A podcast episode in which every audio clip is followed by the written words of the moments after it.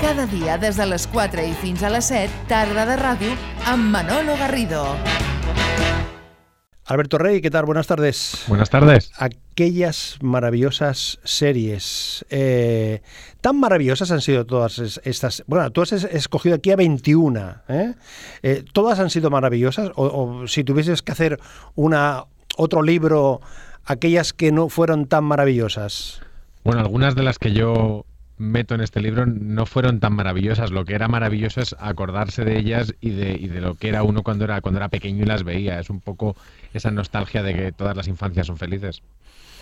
Eh, es un repaso a esas eh, 21 series donde tú, como, como bien comentamos ahora, no, no, no te dedicas a, ponerles eh, todo el brillo, todo el brillo, sino que en algunas señalas algunas, bueno, en algunas o en, en bastantes señalas al, no sombras, pero sí algunos aspectos críticos, ¿no?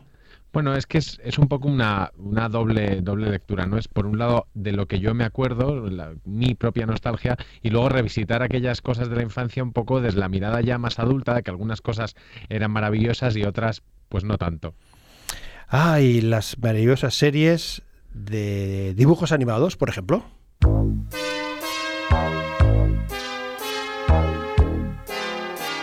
Soy Apostador, que se juega con honor la vuelta al mundo.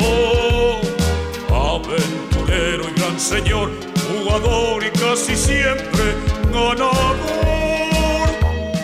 Aquí estoy, soy Rigodón. Y a ti, el campeón. Yo soy Romy, dulce y fiel, y vivo de él. La cuenta atrás ya comenzó, llegaremos sí o no, mi vuelta al mundo va a empezar. Son 80 días, son 80 nada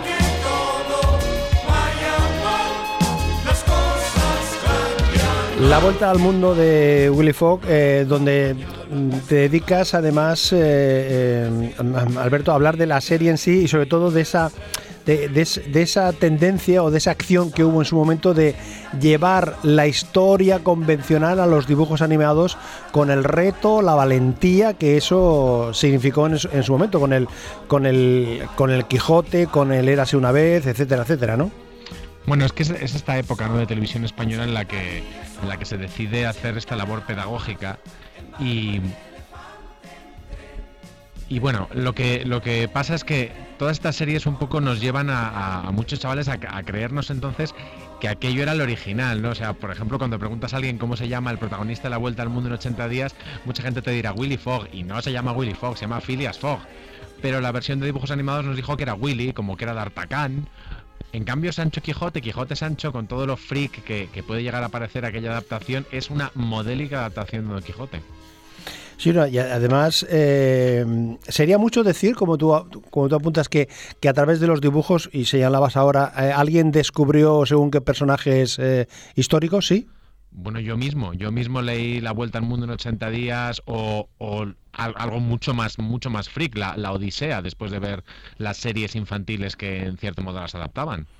y las canciones que también haces mención, ¿no? Las, las, Es que además esta, esta, esta canción de, de Mocedades es un temazo absoluto, la de la Vuelta al Mundo en 80 días. Pero y, y además eh, echando mano de, de voces de primera de primera línea del momento, ¿eh? O sea, de- de- bueno, los mocedades eh, can- cantando esta, esta historia, ¿no?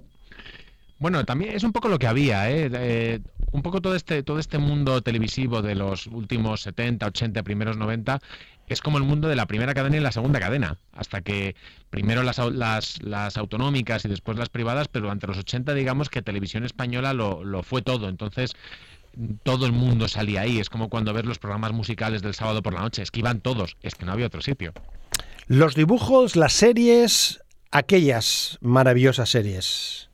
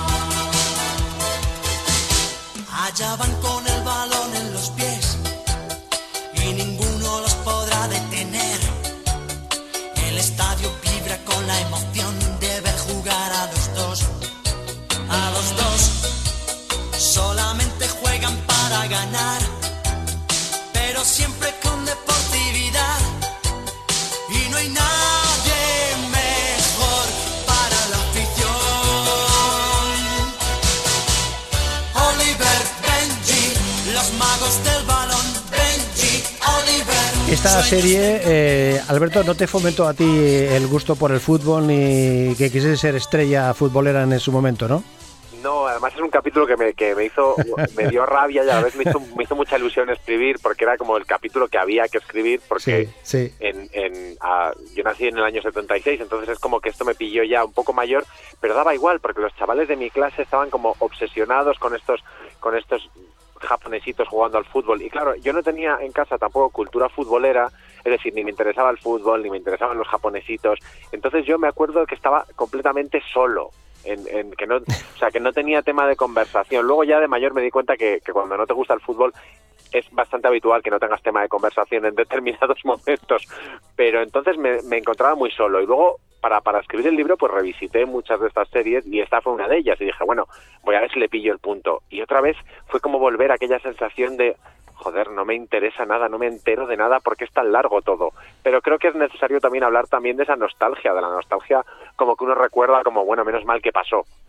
Oye, eh, mm, el haber bebido de tantas series, eh, eso luego en, en un campo profesional, eh, Alberto, también te ha condicionado de estar ahí, de ser inquilino del, del Hotel Spoilers y de, y de tener ese blog permanente en el mundo y tus comentarios en, en, en Twitter y compañía. ¿Eso mm, crees que de alguna manera se fue cociendo con, o, o no? Pues no, no lo sé, supongo, imagino que sí, pero no es, no es tampoco para echarles flores a mis padres, pero eh, no tuve una infancia, tuve una infancia televisiva, pero no, no, o sea, yo era un niño que leía y que hacía otras cosas y que, o sea, no, mi cultura estaba, yo creía que estaba mucho más influenciada por el, por el cine, por ejemplo, pero en cambio sí que me he dado cuenta que tengo una cultura seriéfila, mm, quizás porque es lo típico que tu memoria funciona de unas maneras raras y de ahí me acuerdo de todo y de otras cosas de no, pero pero sí que, o sea, sí que ha sido sí que ha sido importante. No creo que, que mucho más que en, que en, la que en la vida de muchas otras personas. Hombre, al final yo he visto las mismas series que que mucha gente, lo que pasa es que yo, bueno, me he dedicado al final a, hablar de ellas, ¿no? También es un poco por coincidencia. Claro, eh, decíamos que tú hablas aquí de 21 series. No vamos a hablar de las 21, pero no me resisto, no me resisto, querido Alberto, a hablar de algunas.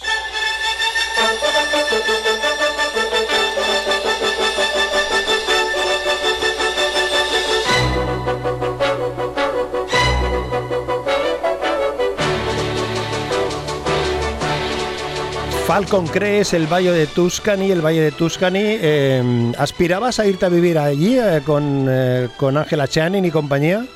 Bueno, luego es que en un viaje que hice ya de, de adulto fui a ver lo que en teoría era el Valle de Tuscany, que es un sitio como horror- horroroso, una especie como de como de valle muy pequeñito, con la, la casa, de hecho es una casa relativamente pequeña, que luego la ves por la ahora y es pequeña, pero pero es yo la, la, la defino en- en mi libro como, como la serie que no deberíamos haber visto. Porque Sí. es que no era, era una serie que fundamentalmente se basaba en gente haciendo putadas.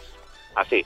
No, no era, no- o sea, la, motivación de, de- de la, la gran mala que es, que es que ya se convirtió en icónica, ¿no? De Angela Channing, que la gente decía, eres más malo que Angela Channing, y Sí, decíamos niños de 8 años. dices, pero ¿cómo puede usar esos referentes? Pero es que la motivación de esta mujer era el mal. Y, hacer el, mal. y el ayudante que tenía el chulí aquel, ¿no? Aquel, Sí, eh, aquel- aquel- que era tremendo, ¿no? Claro, una, una cosa que ahora, que ahora mismo sería como eh, tan políticamente incorrecta, ¿no? Aquel, aquel mayordomo que tenía sumiso, oriental, que, que la tapaba todo y que realmente estaba siempre ahí con una bandeja con dos copas para que ella dijera al final, levantara la copa y dijese, por fin sabrán quién es Angela Channing. Y ahí acababa todo. Pero claro, eh, eh, pensabas, ¿esto es eh, fruto de la imaginación del guionista o no deja de ser una fotografía de, de, un estilo de la sociedad norteamericana? Bueno, lo que lo que es lo que eh, lo que tiene de curioso Falcon Crest, por ejemplo, es que es una serie que, que está planteada en Estados Unidos para emitirse semanalmente, un culebrón semanal. Sí, lo En cuentas cambio, ahí. aquí en España sí, sí. Se, se compró, eh, digamos que de todas las temporadas de golpe, las cuatro primeras se em- emitieron diariamente. Entonces, claro, era algo que se supone que tenía que ser loco y, y acelerado, pero visto día a día en vez de semana a semana, era desquiciadísima, porque iba todo a una velocidad tremenda. Y, y no es que realmente los culebrones no no la, la- el éxito que tienen es porque su idiosincrasia nunca es muy concreta. O sea siempre es como una especie de la vida de los ricos como teórica que pensamos todos pero nunca la, asocia realmente a ningún sitio. Y más esta serie que además eh, ahora vista ahora tiene un punto muy patético de intentar ser como europea todo el rato de, de, de gente que se cree que vive en Francia o que vive en Italia. O sea ya solo el nombre del valle el valle de Tuscany o sea en plan traducir Toscana y ponerla en, en, en California ya era un poco como de cuñado. Y pero claro era yo yo la, la tengo muy muy asociada a, a como lo prohibido no como la serie de mayores que veías y, y, y no me dejaban y, y creo que no me enteraba prácticamente de nada. Lo que pasa es que no me he atrevido luego ya ya con 20 años la, la volví a ver y me la metí prácticamente de un tirón eh, y no, no me he atrevido a hacerla ya por tercera vez o sea ya eso me parece que es una enfermedad mental. La Juani, mm, Manolo, Nacho y la tía Alicia. Pues sí, Manolo, esta va a ser la definitiva. Sí, ya, siempre dicen lo mismo y acabamos perdiendo con Lorenzo y Cipriano. ¿Qué pasa, señor Manolo? ¿No ha llegado, no? No, Juan, y no. Si se supone que habrán salido de la ecografía hace más de media hora, Claro. ¿no? Oye, ¿no estáis un poco nerviositas? Bueno, un poco sí, a ver. Hola. ¡Ay, ya están ahí! Ya están aquí. ¿Qué pasa? ¿Qué son? Bueno, ¿qué? ¿Qué? ¿Qué son? ¿Qué, qué, qué, qué, qué, qué, qué, qué, ¿Qué qué? son? Dilo ya. Bueno, bueno, Ay, menos, no, menos no. guasita y decirnos, ¿son, ¿Qué? son dos niñas o dos niños o...? Niña. Pues, oh, ¿no? Mm. Oh, ¿Cómo que oh? Sí, que ni dos niñas ni, ni dos niños. Oye, ha pasado algo que ha pasado. ¡Un niño y una niña! Al final, eh, al final, Alberto, eh, la malvada tía Alicia lo logra, ¿eh? Sí, bueno, la malvada. Yo es que siempre pensé que era la malvada tía Alicia, pero, pero uno de los grandes éxitos de Médico de Familia fue hacernos colar como una historia entrañable Sí. la historia de la, de la que consigue casarse con el con el viudo de su hermana, que es que es Shakespeare y Calderón y Haneke y que Haneke juntos. O sea, es una es pero pero es lo es la digamos el gran triunfo de Médico de Familia eh, a- fue ser la, la primera serie familiar perfecta. Luego luego todo su modelo se degradó muchísimo, pero en aquel momento joder, es que funcionaba muy bien. Es que cuando dices, es que no tiene sentido poner una serie en la, en la que aglutine delante de la pantalla a niños, mayores, abuelos y al perro. Pues médico de familia lo lograba. Lo que pasa es que luego como que perdimos un poco la inocencia. Cuando se dice que médico de familia fue un punto de aparte en esto de la, en el proceso de, mm, de producción de, de las series, ¿es mucho decir? No, no es mucho decir.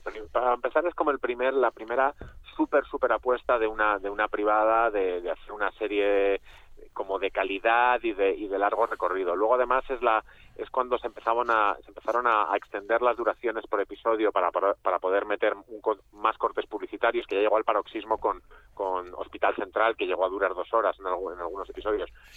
Pero pero sí que es verdad que es la, y además es la serie que, que digamos que impulsó a Globomedia, que ahora es Sí. una, un- una productora mastodóntica que produce cosas tan tan estupendas como Vis a Vis, es decir, era un paso como necesario que había que darlo. Lo que pasa es que tiene ese punto entrañable que era un modelo de serie que en el resto del mundo es, pertenece como a los 70 y primeros 80 y aquí nos llegó en los 90, pero claro, es que nosotros en los 70 estábamos a otras cosas en este país. Pocas imágenes más icónicas de la tele ochentera que la tremenda Diana engullendo una rata entera. Vestida con su ajustadísimo mono rojo, Diana, no la rata, la pérfida demonia de V se comía al pobre mamiferillo de un bocado, mientras los niños nos quedábamos embobados con aquella dantesca estampa que no fue algo aislado. Nuestros padres pensaban, mmm, está buena, Diana, no la rata. Llegaron en 50 naves nodriza ofreciendo su amistad y su avanzada tecnología a la Tierra.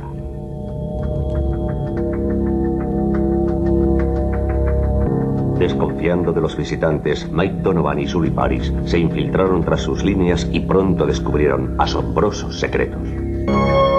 La resistencia es la única fuerza que existe entre nosotros y los visitantes. Tu V. V. V. Eh, tu atracción por Jane Butler, eh, sin límite, ¿no? Sin límite. No, no, para mí Jane Butler lo es, lo es todo. Yo además creo que creo que no, no, creo que está que está en, que está en, en el libro la, la, la Dante, escena dantesca a la vez muy, Sí, sí, muy divertida sí, de, sí, de sí. una visita que hizo ella a Madrid y como el corrillo de periodistas como elegidos para poder entrevistarla, al final nos comportamos como fans desquiciados que no hacíamos más que preguntarle por el pelo de V, por los trajes de V. Pero no le y pero no le llegasteis a proponer una salida nocturna no, no, madri- no, no, no madrileña, nos, no nos ¿eh? atrevimos porque no sabíamos si aquello iba, no sabíamos si salir con, con Jane Butler eh, por la por la noche de Madrid iba a ser como algo absolutamente aburrido o Mm. tumultos. No teníamos nada claro. Yo yo votaba por los tumultos, pero dije por, por si acaso.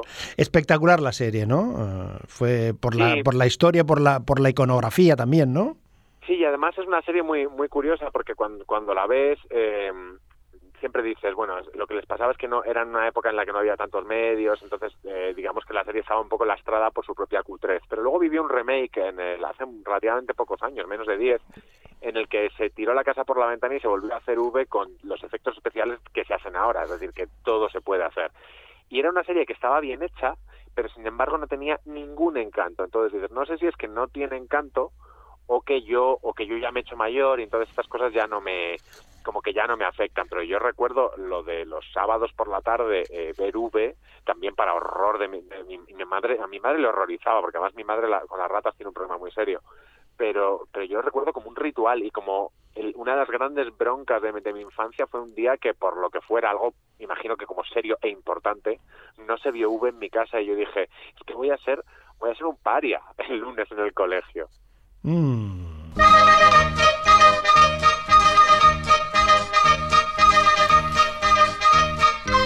Bea, Desi, Pancho, Javi, Tito, eh, Piraña y Quique. Eh, me parece muy bien, eh, amigo Alberto, que hagas referencia a Quique, el personaje menos considerado de toda la panda esta de, de Verano Azul, porque se da una circunstancia que yo revisando la información me he dado cuenta, que este Quique es un actor que se llama Gerardo Garrido. Coincidimos en el apellido. Ah, pues mira, igual, a ver si vais a ser familia y, y- y- Entonces- y estás emparentado con el, con la mitología más absoluta. Entonces, como haces mención a este, al, al personaje que quizás era el menos considerado, el que estaba un poco más ahí de relleno, ¿no? De complemento, ¿no? ¿No?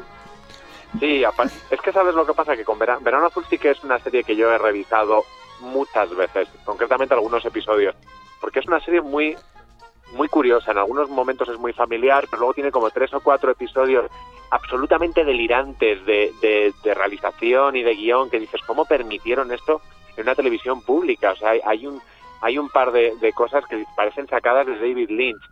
Y sí, tiene, tiene cosas que, que te das cuenta luego de, de mayor, ¿no? Como, como este personaje de Quique que nadie sabe ni le importa absolutamente nada, porque era como el personaje impar, ¿no? El que estaba para rellenar la coreografía, para que no se hicieran para que para que siempre hubiera dos contra dos contra uno tres contra dos y no y no se pudieran hacer pandillitas pero tiene este este punto verano azul no de serie que creemos que conocemos muy bien porque hemos visto muchas veces y yo siempre recomiendo verla de, de adulto y con lo- y con la mirada limpia porque en algunas cosas es eh, demencialmente de vergüenza ajena y en, y en otras es estupenda o sea maravillosa Oye, este, estas maravillosas eh, series, eh, para los de la EGB eh, o no. Bueno, yo es que creo que, que, que para los que vienen después, ¿no? Se lo pueden tomar como un poco como un texto histórico, ¿no? Yo ya, me- ya he asumido mi viejunez televisiva en muchas cosas, pero, pero ¿sabes lo que pasa? Que, que cuando trabajas eh, escribiendo sobre televisión, la verdad es que hay mucha gente muy joven haciéndolo también. Y es gente que se cree poco menos que la televisión se inventó, pues eso, con, no ya con médico de familia, que la televisión se inventó con Los Serrano. Y no, hubo muchas, hubo muchas cosas antes, antes de las que yo cuento también, lo que pasa es que yo no, no había nacido, y, y, y, mu- y antes, antes, antes, antes. Eh, o sea, la historia de la tele es muy, es muy larga y yo creo que, que a la gente que no las haya visto en su momento, quizá le, le, le convendría o, o a lo mejor le apetecería verlas ahora, porque hay algunas que sí que son muy buenas, y otras simplemente son generacionales, pero hay algunas que son muy buenas y muy recomendables. Acabamos la conversación eh, con la protagonista que tú empiezas el libro. La vida es una tómbola, tom, tom, tómbola. La vida es una tómbola, tom, tom. La gran Marisol que estaba presente en la portada de interview cuando tú estás allí concretando con la editorial la, la edición de este libro. Eh, Alberto Rey, yo quiero agradecerte que hayas compartido este ratito con nosotros y darte las gracias por haber eh, hecho estas, estas eh, bueno, a ver cuántas, más de 230, más de 220 páginas, recopilando ahí algunas de las series más, más emblemáticas que mo- tuvimos la oportunidad de vivir. Muchas gracias a vosotros por contar conmigo.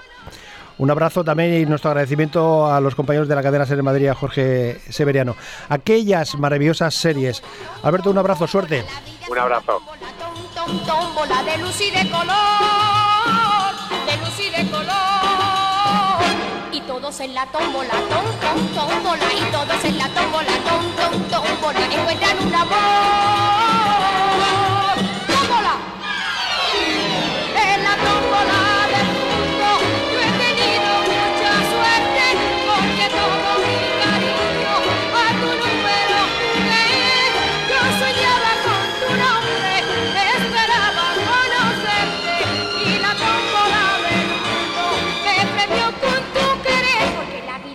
Tómbola, tom, tom, tómbola, la vida es una tómbola, tom, tom, tómbola de luz y de color, de luz y de color y el ritmo de la tómbola,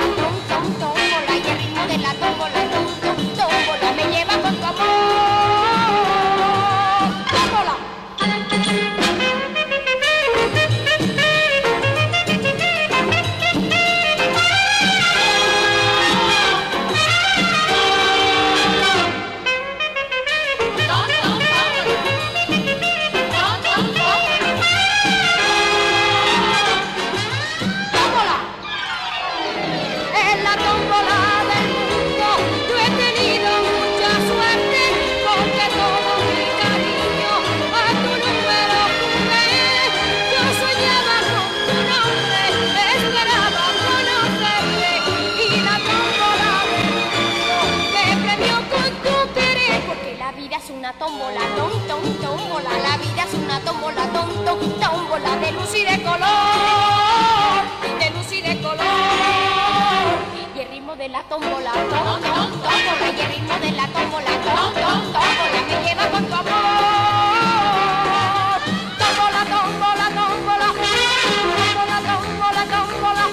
Cantando, cantando, cantando.